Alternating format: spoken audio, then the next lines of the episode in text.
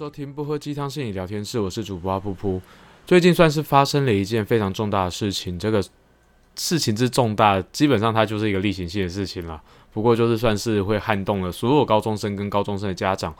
嗯，对于青少年来讲，可能也是一个很关键的转捩点，就是接下来可能就是可以从高中进到大学，然后经过一个考试，决定接下来我们要去哪边就读大学，展开新的四年。那这个东西其实基本上一定是几家欢乐几家愁啦，然后可能会有很多人跟你讲说，哦，就拍拍你肩膀说，哦，没关系啦，你还有职考，或者是，哎呀，大不了就是，呃，就是之后研究所再努力之类的。可是这件事情也还蛮难去说服大家说，哦，这件事情其实不是什么大事，这件事情过了就算了。但其实说句实在话，大家对于这件事情其实重视到了一个接近非理性的地步了。因为说句实在话，就是，嗯，你大学念哪里，你读什么科系，跟你未来的人生可能其实没有那么直接相关。应该说，你念什么科系可能有相关，可是至于你念什么学校，那种分数的高低啊、好坏啊，其实有太多的变数是决定你接下来人生可能会往哪边走的。所以这件事情，如果说是以我一个三十二岁的人来讲的话，你说学车重要吗？对我们觉得他当时对我改改变跟影响还蛮大的，尤其是。他在决定资源怎么分配这件事情上面，真的是影响重大。可是你说，就是现在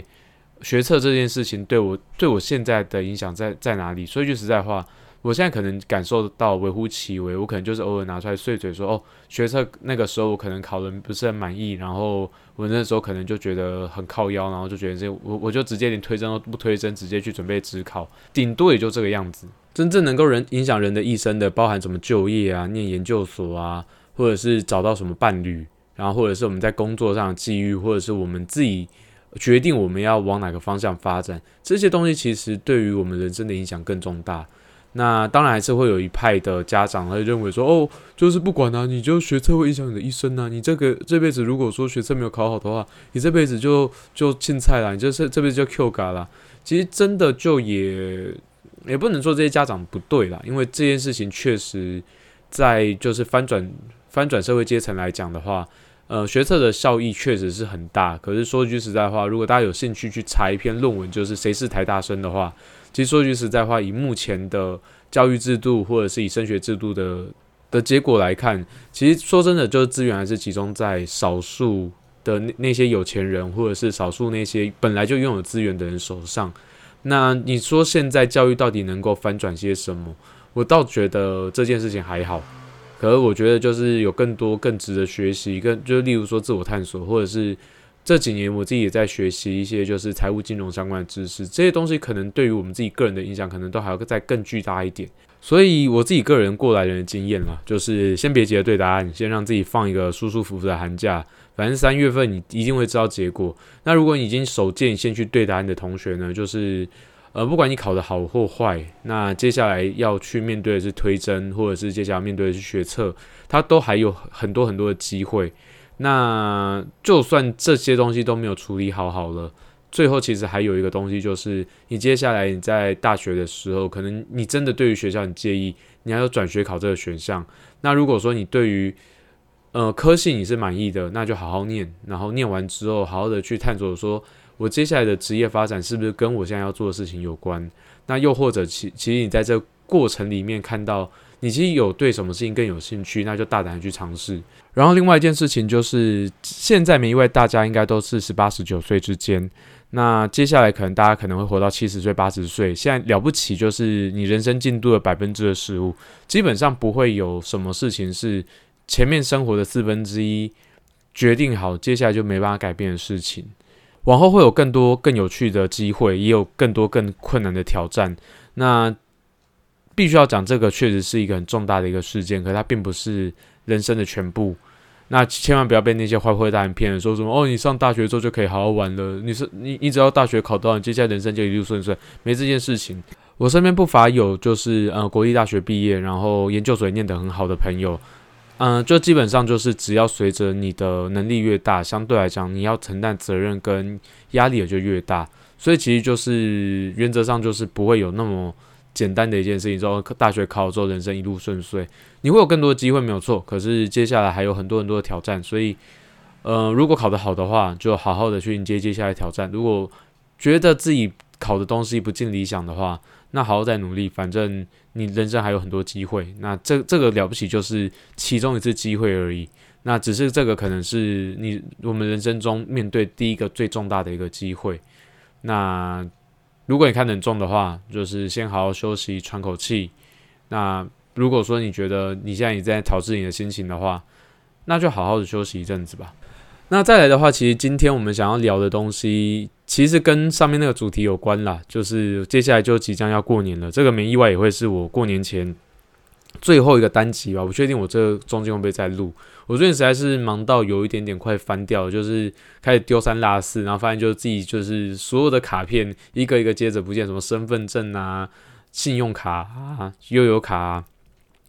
那其实我们生活中有很多的指标，就是当我们忙碌到一定程度的时候，就适时的提醒自己，就是先暂时踩个刹车，让自己好喘息一下。所以我会还还蛮期待能够持续更新这些东西。可是如果说真的压力很大，真的就是时间赶不过来，那势必我也会有些选择。我是还蛮希望能够维持每周更新啦，甚至是一周两更。可是我们也也是要去面对现实上，我们有很多事情想做，可是做不到，这个就是现实。为什么我们要提到过年这件事情？那过年这段时间就是各种不熟的长辈准备要来跟各位补进度了。孩子生了没啊？大学考怎么样啊？工作赚多少钱啊？反正就开始这种麻烦问题集锦，大概就会就是随之喷发哦。那这边我觉得就是算是也跟大家聊一下，就是关于过年这段时间，我们可能可以预先做一些什么准备。然后另外一件事情就是。或者是如果真的被问到这些事情的话，有没有除了比干你屁事跟干我屁事更好的回答？那基本上呢，就是这类问题，我们先去重新定义一下战场。为什么这些长辈会问这些问题？其实最主要，嗯，可能我们讲的比较正向一点的话，他们其实还是关心我们的好坏啊，就是最近过得怎么样。那我们往比较黑暗一点的角度来讲的话，他其实不太希望你过得太好，他可能就只是想要知道你最近怎么样，然后。他想要告诉你，就是他其实过得比你更好，然后你这些东西他趁机损损你之类的。那当然了，还有一个有有一块是比较中性一点的，其实他没有想要特别想知道这件事情，只是他不知道该怎么找你聊天，他就用这个方式开个头。那第一个跟第二个，我觉得可能比较好解决一点，他们基本上就是想要开启对话。那如果说只是想要开启对话的话，其实我们就可以很直接讲，就是前面就先敷衍一下，就可能就讲，我觉得最近过不错啊，那回问他。回问他最近有过怎么样？那个其实其实就是一个我们在重新建立连接的过程，重新再建立互动的过程。我觉得好好的去跟他们互动，我在想应该也不太会有太糟的经验了。就是我们很难去避免说有些人其实对于表达没有那么熟悉，然后甚至也没有那么有自信。可是他们其实就是很真心想要关心晚辈。那再来的话，就是我们我觉得比较麻烦，大概是第二种吧。第二种的话，大概就是他其实是。对于你的事情，其实一点都不在意，他只是想要借由你有讲自己的事情，然后进而去彰显自己可能自己的过往的丰功伟业，或现在现现在过得不错，然后甚至是贬低你啊，讽刺你，然后去让自己感觉过得很好。嗯，应该说这类的人大部分就是自我价值感都还蛮低的，他需要透过这种方式去建立他的自信，他让他自己过得不错这件事情。那这件事这这类的人呢，我觉得其实也不用太多去理会他们啊。如果你真的就很不爽的话，大不了就是去呃敷衍他们啊，去打哈哈，然后真的不爽的话，可能就呛起来。因为我通常相信，就是这一类的人呢，就是不应该不会是只有对你是这个样子，应该对所有人，他可能都是用类似的行为模式在应对。我在想，大部分人可能都就是哦，他好说歹说也是你叔叔你伯伯啊，他就算再怎么讨人厌，那再怎么讨人厌，这个这一句话会被隐藏起来。可是基本上他可能人际关系也不是很好，你就算去敷衍他，我在想大致上应该不会有什么太多的问题。我觉得我们就在心里面同情他，去可怜他。我觉得，我觉得就算是一种阿 Q 式的胜利了。那如果说真的想要跟他吵起来的话，嗯，如果说你底气够了，你觉得你今年想要好好吵架的话，我觉得也无妨，就好好跟他吵一架，告诉他就是，嗯，现在年轻人不是好惹的，有些问题是真的不能问的。人际关系界限这件事情，也就是就算是你们当年没有学到，现在我们其实重视这件事情，也好让他知道这件事情，这件事情不是坏事啊。我们人际关系里面本来就是互相学习，在这学习中互相有一些成长。那基本上学习这件事情就不会分先后顺序，不会有什么事情是都是晚辈要去学习，然后长辈通都没有问题，通都是要晚辈去配合。那基本上我觉得回过头来讲，还是回归到我们在这样子的就年节气氛里面，我们在家族团的过程中，我们到底想要得到什么？其实我们去看到那么多人的家庭说要回到家里面去遇到那些长辈，然后这件事情是算是我们就是青壮年世代普遍的很头痛的一个问题吧。那这个东西我觉得可以很直接追溯到，其实我们的互动好像去僵化了，好像因为世代差的关系，我们关心的事情不一样，然后我们少了。很多很多可以共同去交流、去互动的一些东西，那这些东西也势必会变成是，诶，我们在家庭互动的过程中，我们觉得好像少了些什么。过年可能也不是少了所谓的年味，可能绝绝对不是因为没有放鞭炮、没有舞龙舞狮，然后没有什么春晚，没人在看这种东西。我觉得最核心的东西还是我们其实各个世代对于彼此。所关心的东西或我们关注的东西，其实是有很大落差的，导致其实我们在语言上面，或者是在我们好奇的东西上面，其实我们很常会处于一个都不都不上来的状况。那最终会导致我们其实，在这样的互动过程中，我们其实处于僵化状态。可是我们又因为我们彼此已经很久不见了，所以我们好像想要为彼此做些什么，可我们却不高不知道该做什么的状况下，最后就变成是我们这个互动只剩下摩擦。那那些东西最终就变成是一种。大家其实，在过年的时候都没有这种很好的感觉，然后那个团圆围炉那种就是温馨感，通都被就是那种很失落、很愤怒，然后或者是甚至是有点被冒犯的感觉所取代掉。那我觉得就是这是一个有趣的练习啦。我在想，以一般台湾人的家庭来讲，应该很难去做到这件事情。试着先从我们自己的感受开始讲起，就是诶，我最近的心情怎么样？那今天这气氛。让我的感受是什么？我觉得其实去试着去揭露一些自己心里里面的话，虽然可能听起来有些肉麻，可我觉得那个会是一个很好的交换机会。就是所有的资讯在交换的时候，如果说能够试着从一些比较中性，从我自己个人去表达的话，其实相较之下，那个东西就比较不会那么尖锐啦。中就是我们就资讯交换过程中，我很清楚知道我现在在拿什么东西去换一个。可能就是价值是差不多的资讯跟你互换，其实，在这种状况下，我觉得我们的互动比较舒服。举例来讲，像是，诶，我最近，嗯，我最近可能就是要准备搬家了，然后我最近工作其实还蛮顺利的，那就是，诶，我我想好奇问一下，你最近过得怎么样啊？就是你愿不愿意说说看，或是就是还蛮想念你的。那这样子的话，我相信不太会有那些晚辈，或者是不太会有就是长辈是不太。会因此而不领情，甚至是跟你怒目怒目相视，说：“哦，你讲那么多东西，然后在那边搞。”那基本上，呃，我觉得就是，如果我们有有办法意识到，尤其是我们是比较有意识的那一方的话，先试着让自己保持友善，这件事情可能会是让这样僵化的局面可以稍微好一点点。那如果说真的是僵化到不行，你已经。就是在里面淌热浑水，已经淌到有点烦了，我就好好离开现场吧，就好好就讲说，诶，我接下来有安排要去哪里玩，先把自己的行程塞满，然后就是留留一些有限的时间去跟大家相处。然后如果说你真的觉得，诶，这个相处的感觉是还不错，可以接受的，那再考虑要不要去改变自己的行程，去微调自己的行程。总之就是，我觉得避免冲突可能会是在一个僵化关系里面，我们可能要优先去考量的事情。就至少我们不要再扣分了，就是我们的扣分减少，至少我们下次不会见面像仇人一样，我们至少还是维持一个哦，他就是一个不熟的亲人。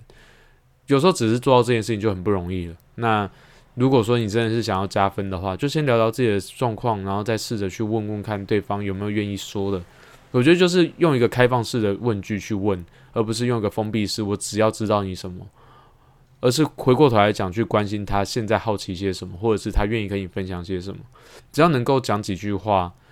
就是有来有往讲几句话，其实这样的互动都是还蛮有帮助的。那另外还有一块，我们都知道它一定存在的群体，就是在呃亚洲人的社会里面，基本上过年是一个还蛮重大的一个节气。那少不了就是要回家围炉，跟大家一起团聚的状况。那多多少少会有一些人因为工作或因为各式各样的原因，他可能没办法回到家里面，或者是家里面气氛不好，他可能不太适合回去。总之就各式各样的原因啦。我觉得就通常会回不了家，大部分都会有一个非常重要而且非常让人难以启齿的原因。那我觉得这边可能就不一一列举。我相信在这个季节会回不了家，过年期间没办法回家的人，大部分都会有一些。那我相信就是呃，大部分会回不了家的人，可能就是都会有一些难以启齿的缘由。那我觉得这段时间，其实当我们再去面对说，哎，就是这个过年期间只有我一个人，或者是呃，就是没有人陪那种状况下，我在想，对于这是身心的感受是多少是会觉得不太好受的。尤其是我们看到身边的人可能开心在跟家人团聚的时候，我觉得多多少少会有一些就是投射，会觉得说，哦，好像在这个时候不回去，好像是一个很失落的经验。那这段时间其实那种人际疏离感连续九天，我在想，这的确是不太好受的。如果你是有工作，然后你可以拿到三倍薪水的话，我觉得这或许会稍微冲淡一些那个沮丧跟失落的感觉。那我自己当兵期间，其实就有一度就是在我我好像是过年中段我才回去吧，所以我就是还蛮清楚知道，就是那种除夕夜没办法跟家人一起过那个感觉是什么。然后就是就是可能这大家其实也没有很重视，原本没有很重视过年这件事。可是当我们看到就是所有人都在过年就是的时候，其实说真的，我们自己我们自己还是难免会有一种说，我现在家人在做什么。然后我现在就是在忙这些东西，然后看这些东西，那个感受是什么？那我觉得这现在多亏是有网络媒体了，我觉得不妨大家可以好好的去找一些东西去转一下注意力，然后甚至是有些人可能会有过年无法返家的人，他可能会开一个小小的 party，然后好好的聚一聚，好好的聊一聊，就是回不了家的原因。那我觉得至少就是在这段时间里面，如果说你不是因为自己选择不回家，而是被迫没办法回家的人，那我觉得就是去寻找一些人际支持。那就是除了除夕夜之外，或许会有蛮多朋友，可能他就是他人就还在，就是都会地区，或者是你的同事，可能就是过几天就可以出来晃晃那些的话，我觉得就是要让自己有一些足够的人际连接，去让自己能够度过这个可能不是很好受的一个季节哦。那如果真的觉得很难熬，或者是真的想跟别人讲讲话，可找不到人的话，像是张老师或者是生命线一九八零或一九二五这些专线，一基本基本上应该都还是有在在服务了。那就是如果真的有需要的话，就不妨打电话过去，就是请那边的专业人员陪你聊聊天。那可能只是十到十五分钟，我觉得有时候我们其实是还蛮需要听到有人跟我们好好讲讲话，好甚至是好好吵吵架的。这就很像是那个就是《浩劫重生》里面那颗威尔森威尔森那个排球。其实我们。如果说在很寂寞的时候，能够有人跟我们好好讲上几句话，基本上会是还蛮有帮助，也还蛮有帮忙的。那大家也可以不妨去查一查，就是我没记错的话，其实有蛮多机构会办，就是除夕夜或者是大年初一的这种，呃，就是无法返家者的，就是小团体或者工作坊。